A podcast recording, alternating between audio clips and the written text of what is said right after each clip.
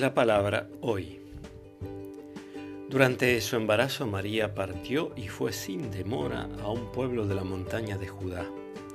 Entró en la casa de Zacarías y saludó a Isabel. Apenas ésta oyó el saludo de María, el niño saltó de alegría en su seno, e Isabel, llena del Espíritu Santo, exclamó, Tú eres bendita entre todas las mujeres, y bendito es el fruto de tu vientre. ¿Quién soy yo para que la madre de mi Señor venga a visitarme? Apenas oí tu saludo, el niño saltó de alegría en mi vientre. Feliz de ti por haber creído que se cumplirá lo que te fue anunciado de parte del Señor.